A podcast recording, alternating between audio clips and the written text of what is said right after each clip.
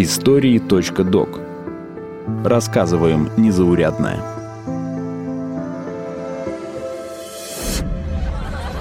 За отвагу. Угу. И за боевые заслуги. А с тобой приятно иметь дело. Ты цену не заламываешь. По рукам. Медаль за победу над Германией в Великой Отечественной войне – 3000 рублей. Медаль за оборону Сталинграда – отличное состояние – 2250 рублей. Медаль за отвагу – редкая, фронтовая – 1000 рублей. Сотни таких объявлений можно найти на любом интернет-рынке или сайте для любителей фалеристики – науки, которая занимается изучением наградных знаков. Боевыми наградами торгуют регулярно и на уличных барахолках, хотя их продажа незаконна. За это можно получить штраф или сесть в тюрьму. Привет! Меня зовут Ира Любина, вы слушаете подкаст «Истории.док», и в этом выпуске я расскажу, как устроен черный рынок медалей и откуда там берутся награды.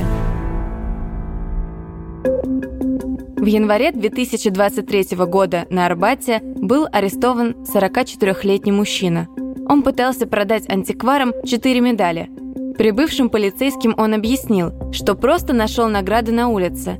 Но вот только продажи таких случайных находок прописано в 324 статье Уголовного кодекса и считается приобретением или сбытом государственных наград и официальных документов. Продажу наград запретили еще в 90-х. Считается, что одним из поводов для такого запрета стало убийство вице-адмирала Холостякова и его жены. Убийцы украли мундир с медалями Героя Советского Союза. В ходе следствия выяснилось, что грабители – супружеская пара. Муж и жена представлялись студентами журфака, расспрашивали ветеранов о подвигах за чашкой чая, а потом уносили с собой их ордена и продавали. Во время работы над делом арестовали не только их, но и других продавцов украденных наград. Этот трагический случай привел к введению уголовной ответственности за продажу медалей. Существует строгий список наград, которые можно хранить, но запрещено продавать и покупать. В этом списке больше 50 орденов и медалей, Например, медаль за отвагу, орден мужества, знак отличия за безупречную службу и орден за заслуги перед Отечеством. Последний, кстати, на черном рынке большая редкость и стоит очень дорого, до миллиона рублей. Этот орден не военная награда. Часто его вручают спортсменам, деятелям культуры или искусства. Государственные награды по закону считаются нематериальным благом, а значит, у них нет денежного выражения – После смерти награжденного их нельзя передать по наследству как обычное имущество. Они могут попасть только на хранение к родственникам или в государственный музей. Если наследников не осталось, медали возвращаются в администрацию президента. За продажу государственных наград грозит штраф от 80 тысяч рублей или арест на срок до трех месяцев. А вот что будет с тем, кто такую награду все же приобрел, рассказывает юрист Дмитрий Киселев. По действующему российскому законодательству ответственность как за сбыт, государственных наград, так и за приобретение незаконное данных наград одинаково. Наказывается штрафом, либо исправительными работами, либо арестом до трех месяцев. То есть статья 1 324 Уголовного кодекса Российской Федерации, она предусматривает ответственность и за сбыт, и за приобретение. То есть человек, который купил награды чьи-то неофициально, поскольку официально точно это сделать нельзя, он тоже нарушил закон, ответственность абсолютно такая же.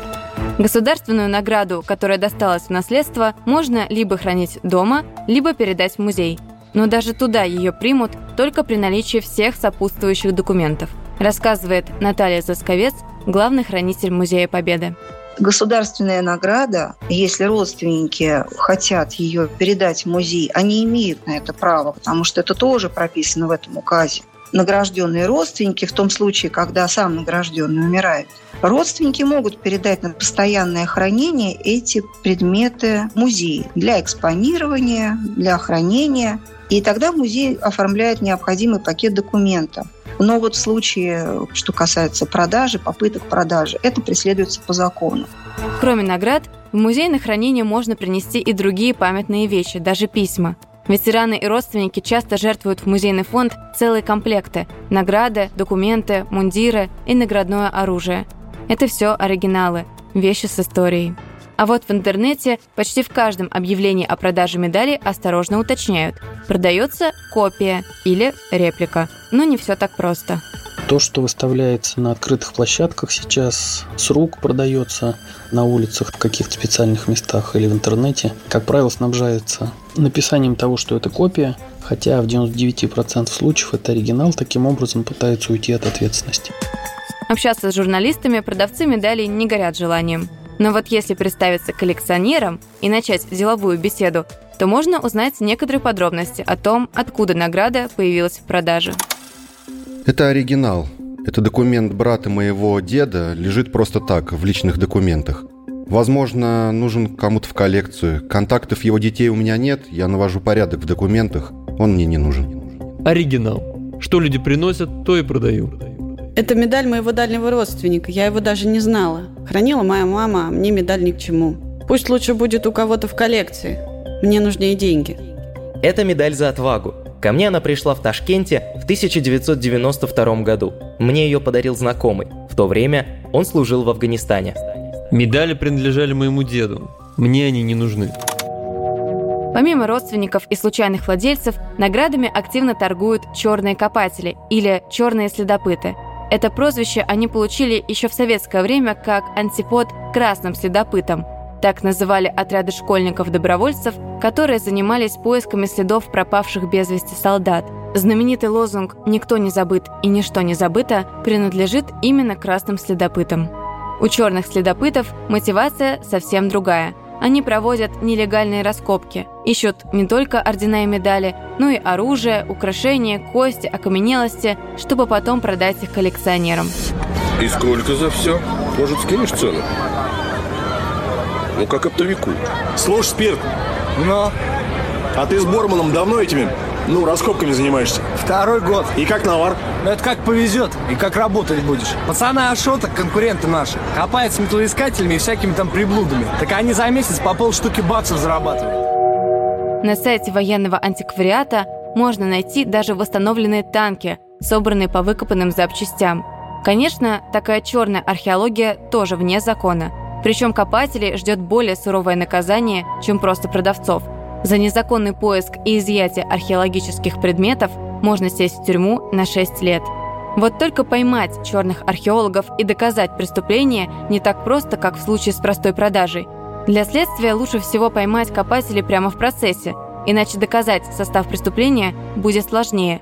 В ходе нелегальных раскопок разрушается культурный слой вокруг найденных предметов, а значит, становится практически невозможно доказать, что был найден или уничтожен памятник истории. У него нюх. Ни одной пустой ямки не выкопал, без всяких металлоискателей. Че, везучий такой? Нет, образованный. В универе на истфаке учился, пока не выгнали. Стуканул кто-то про его бизнес. Такие черные раскопки мешают и в поиске пропавших без вести солдат времен Великой Отечественной войны. Черные копатели обычно выбрасывают найденные кости и неподходящие для продажи вещи, а без этого очень сложно установить личности погибших. Но существуют и современные красные следопыты – добровольческие организации, которые занимаются поисками пропавших без вести солдат, рассказывает председатель Совета командиров экспедиции «Долина» Игорь Неофитов. Первое «Ура!» кричат поисковики в лесу, когда находят медальон.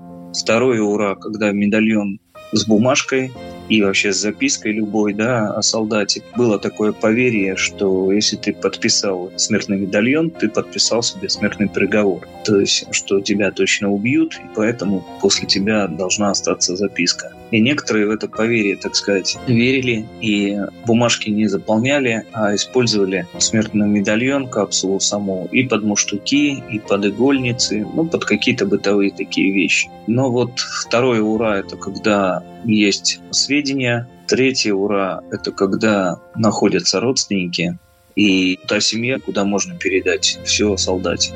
Одним из найденных солдат стал летчик 428-го истребительного авиационного полка. Весной 42 года он не вернулся с боевого задания, и только спустя 80 лет участники поисковой экспедиции «Долина» обнаружили разбитый самолет. Удалось и найти его семью, рассказывает Галина Мельникова. Александр Егорович Мельников – мой двоюродный дедушка. Я знала, что он пилот и погиб во время войны. Женат он не был и очень любил летать, и в 16 лет записался в Освяхим в Тушино. К сожалению, вещей ни у кого не сохранилось, только фотография, где он в летной форме. Когда мы все узнали, что он нашелся, мы очень обрадовались. Мы плакали. В лесу, где он погиб, мы установили памятную табличку. После этого где-то через недельку мы все поехали в Ишетравино, где уже придали останки земле. Была очень торжественная церемония. Когда самолет извлекли из-под земли, а он был почти на 8 метрах, это болотистая местность, очень все сохранилось. Сохранилось очень много личных вещей Александра Егорыча. Гимнастерка, в которую он летел, шлем, четыре носовых платка, ключи от квартиры, ключи от чемодана. Остальное все осталось в музее в Великом Новгороде. Медали и ордена тоже могут помочь в опознании пропавшего без вести. У каждой государственной награды есть свой серийный номер, по которому можно найти имя ее владельца.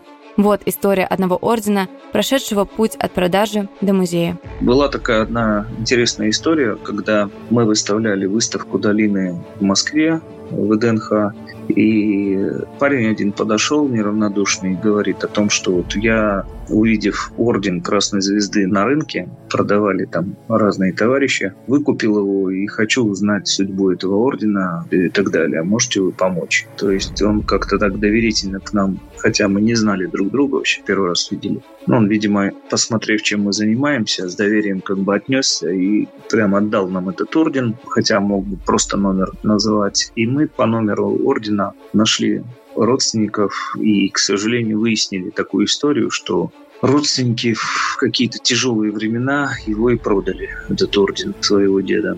Но мы ему сообщили об этом, и он разрешил нам оставить этот орден в нашем музее, в зале воинской славы, где он сейчас и находится. С вами была Ира Любина и подкаст «История.док». Подписывайтесь на нас на сайте ria.ru, в Apple подкастах, на Яндекс Музыке и в приложении CastBox. Оставляйте комментарии и делитесь выпуском с друзьями. До встречи!